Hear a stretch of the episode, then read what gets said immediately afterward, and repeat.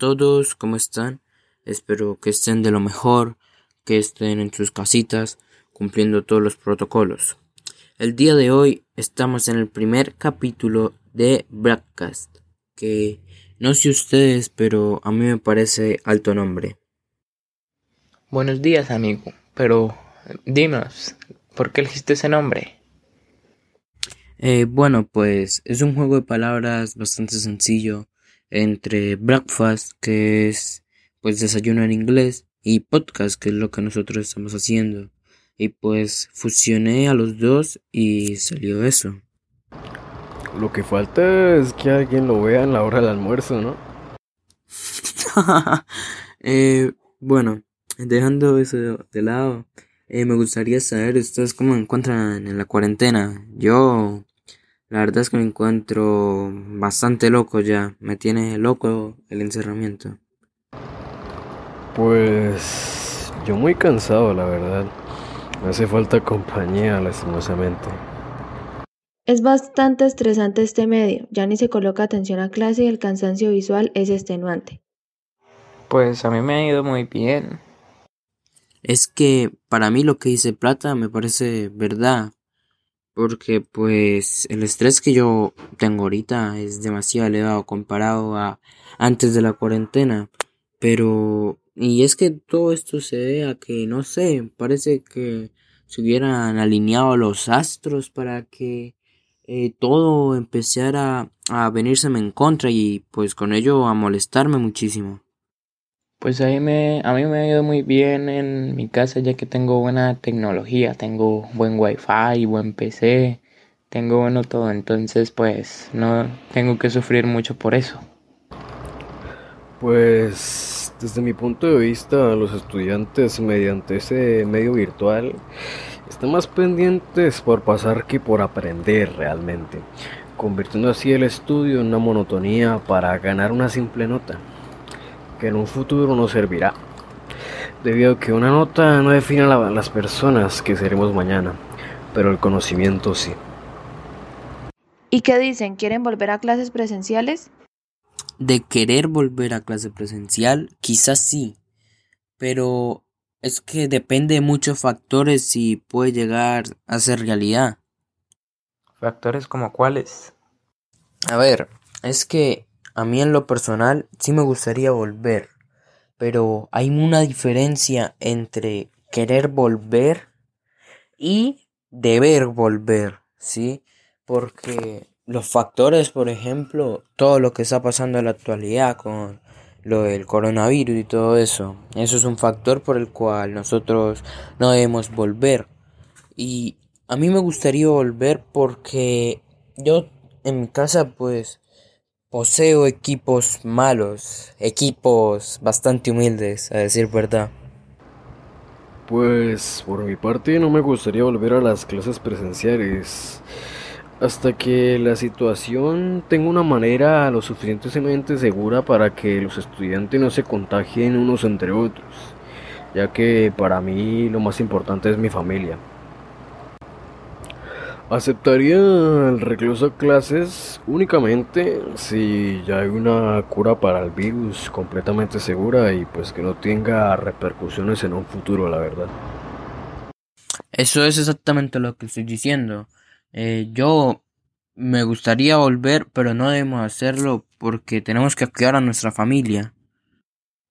Así es, pienso que es mejor irnos así a la segura o sea, en vez de llevar tapabocas, guantes, careta y todo, y pues confiarse de que uno no se contagió, pues en mi opinión yo esperaría hasta la cura para ya irse así seguros, o sea, no tener así que confiarse de que hizo todo bien, sino estar seguros de que de que no hizo nada mal. Si volvemos que sea con las medidas necesarias, pero tanto encierro enloca a cualquiera. Concuerdo con su opinión, compañero, pero está primero la salud de nuestros seres queridos que cualquier cosa. Yo no podría vivir tranquilo si mi nona se contagiara y posteriormente falleciera por mi insolencia. Sí, pero hay muchas cosas que uno quiere y no necesita. Porque yo igual esta cuarentena he perdido muchísimas veces la cordura. Y es que conozco amigos que, bueno, no solo amigos, sino muchas personas que han sido súper responsables, no han salido muchos de casa y han cumplido prácticamente todos los protocolos al pie de la letra. E igualmente se han terminado infectando, entonces pues es mejor no arriesgarse. Pues en mi opinión, como ya dije, debemos ir ya con la vacuna, ¿no? O sea, no, no, no nos podemos confiar.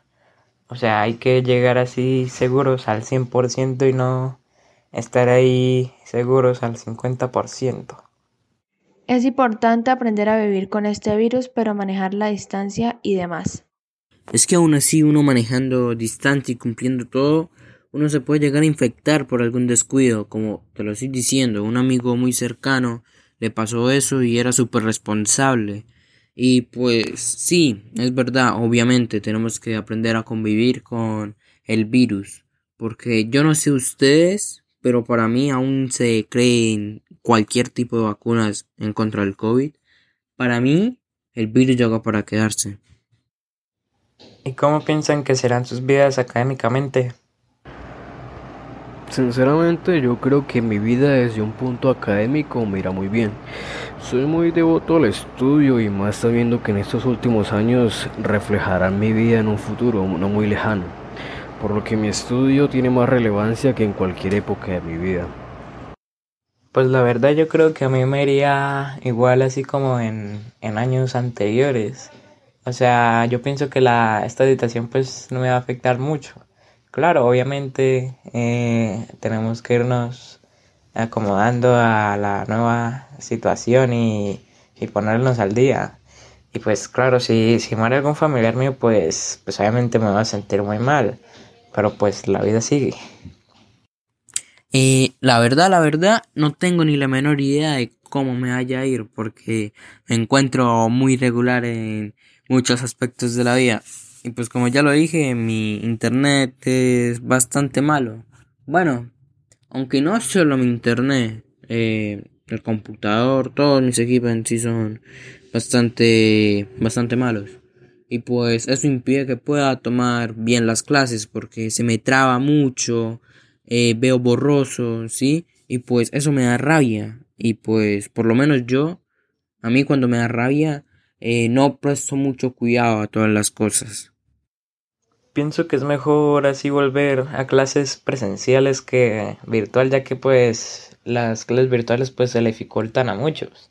Y pues puede que uno haya sido el mejor en el colegio, las mejores notas, pero pues puede que por culpa del internet o del computador pues le falle todo y pues baje su rendimiento. Entonces pues me parece mejor volver a clases presenciales. Eh, sí, eso está más que claro, ya que pues las personas de bajos recursos y pues con ello las personas de estrato bajo no pueden asistir la gran mayoría de clases y pues volviendo a la normalidad, aunque no se va a hacer en ese momento, eh, se puede recuperar el vacío de aprendizaje que está dejando en muchos de los alumnos. A pesar de eso, el aprendizaje no es el mismo, no tienen quien resuelva sus dudas, les toca por sus propios medios. Eso es muy cierto lo que dices, compañero. Los estudiantes de todo lado, debido a la pandemia, no ponen tanta atención en las clases virtuales como solían hacerlo frecuentemente en las clases presenciales. Por mi parte, sigo teniendo el mismo rendimiento, la verdad pero he visto a muchos de mis compañeros descuidarse mucho, hasta el punto de perder materias en las cuales eran prodigios. Pero es que no solamente no prestan tanta atención porque ellos no quieran, porque es verdad que al tener a una persona de guardia, es decir, que lo esté vigilando todo el tiempo, uno pueda desenvolverse mejor y pues pueda prestar más atención, porque como que uno se siente amenazado, por así decirlo, al hacer esa cosa, ¿no? Y pues es que también la tecnología influye mucho al prestar atención ahora, porque incluso muchas veces yo he visto a profesores pidiendo que a alumnos que mejoren sus equipos cuando el estudiante y su familia están muy lejos de poder lograr ese cambio. No sé si ustedes conozcan de un síndrome llamado TDAH el cual hace que las personas de todas las edades no presten atención y tengan una autoestima bajo. También está el caso de déficit de atención, que es algo más leve, debido a que este tiene tratamiento, pero no deja de ser una etapa difícil para los padres de familia que tienen hijos con estas dificultades. Por ejemplo, yo tengo un amigo con TDAH y hasta este año lo supe, debido a que su mamá me contó que le estaba yendo muy mal en la escuela, no se concentraba y perdía la mayoría de notas. Por esto sus problemas para luchar contra la depresión son muy duros, los cuales son debido al síndrome.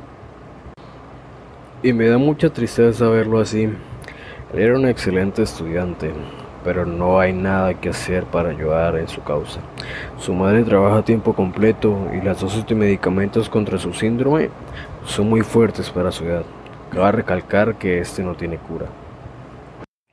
Eh, bueno, de hecho yo tengo una tía que se vio reafectada por lo de la pandemia, porque mi primo sufre déficit de atención, igual que mi hermano en su momento, aunque a mi hermano ya le pasó eso.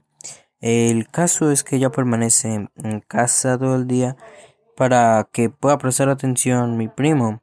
Y pues también ella también porque ella era conductora de bus escolar y pues con todo esto no puede hacer nada. Entonces pues ahorita prácticamente está dependiendo de sus hermanos porque no puede cómo generar ingresos. Y a todo esto tenemos que añadir que de todas formas no pueden tomar bien las clases porque el internet no es que se lo permita ya mucho. Mis más sinceras condolencias para la situación de su tía compañero.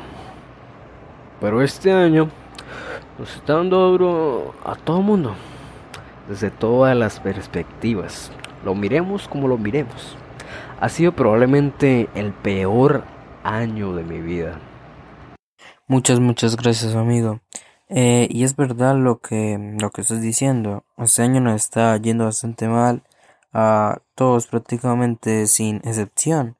Pero aunque sea el próximo año, puede que cambie en especial en el ámbito educativo, que conjunto con lo social es lo que más ha sido afectado en este año. Ojalá y así sea, querido compañero. Es que yo no estoy del todo seguro, pero igualmente tengo pues un amigo docente, se llama Juan José. La verdad no sé si lo conozcan, pero pues si quieren lo puedo llamar para ver si contesta, ¿no? Y si nos puede aclarar lo que puede llegar a pasar con eh, la educación el próximo año. Adelante, llámelo, bien pueda. Me interesa mucho realmente tener esa información a mi alcance, la verdad.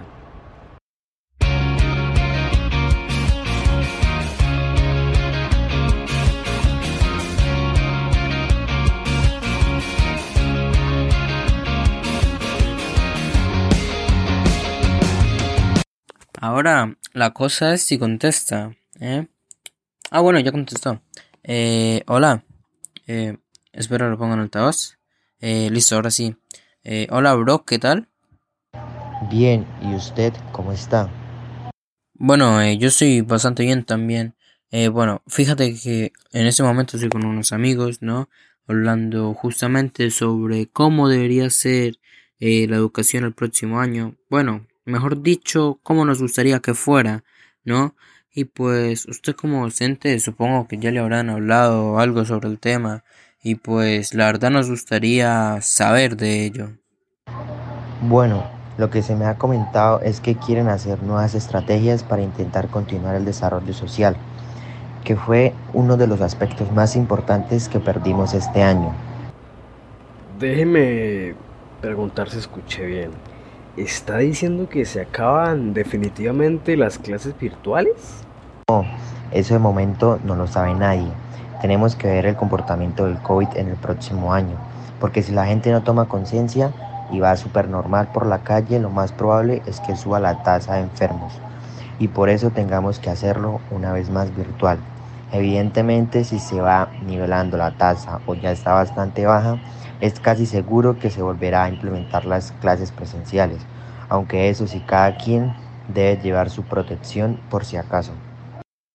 eh, prácticamente es como un alivio para los estudiantes, ¿no? Porque yo no sé si es de broma o en serio cuando hablan sobre las clases virtuales en las redes, que pues generalmente es con bastante desprecio. Posiblemente sí sea cierto, y aunque sí haya muchos estudiantes que les guste la educación virtual, porque es algo nuevo, hay muchos otros, pero muchísimos, que están en contra porque no entienden muy bien, y esto se debe a que al estudiante se les da más libertad ya de ellos depende bastante prestar atención o irse a dormir, por ejemplo. Sí, se ven muchas quejas por parte de estudiantes en las redes, pero muchas veces no es porque no entiendan, es porque depende de cada persona qué tan buena puedan ser las clases, porque todo depende desde el compromiso para asistir hasta, por ejemplo, si la familia te ayuda a no hacer tanto ruido y así que el ambiente sea mejor. Exactamente, las clases virtuales dependen bastante de los valores que tengan los estudiantes, aunque existen factores que pueden empeorar el desarrollo de esta disciplina, como bien lo acaban de decir, pero igual hay más cosas que pueden intervenir en este aprendizaje como algún daño en los aparatos que están usando para estudiar. Por ello, creemos que la virtualidad va a dejar algo vacío en algunos de nuestros estudiantes y esto genera que se puedan formar mal, mal en un futuro, entonces queremos intentar aplicar la alternancia educativa.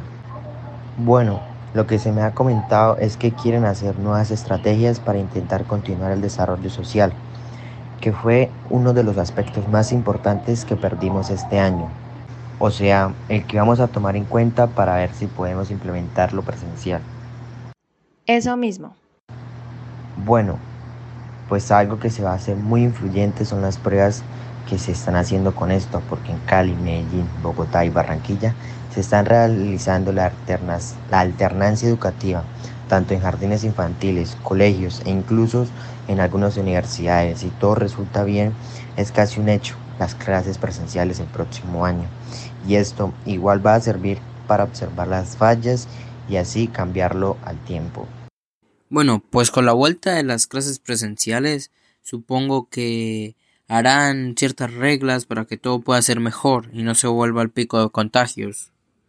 Es esencial el uso de tapabocas y estar lavándose y echándose alcohol en las manos constantemente, como se tiene que tener una separación física de un metro por estudiante. Se va a reducir los estudiantes por salón. ¿Hay más personas que tengan dudas que pueda respondernos el señor? Eh, no, creo que ya no hay más que con dudas. Eh, creo que todo está muy claro. Entonces, pues, bueno, hermano, fue un gusto que te hayas pasado a resolvernos pues nuestras preguntas. En serio, muchísimas gracias, hermano. No, tranquilo, el gusto es mío. Espero que te vaya muy bien en todo y podernos ver en otra oportunidad. Igualmente, hasta luego. Bueno, creo que esto es todo por el día de hoy, posiblemente. Eh, espero que les haya gustado. Eh, gente, se me cuidan y nos vemos en el próximo capítulo. Hasta luego.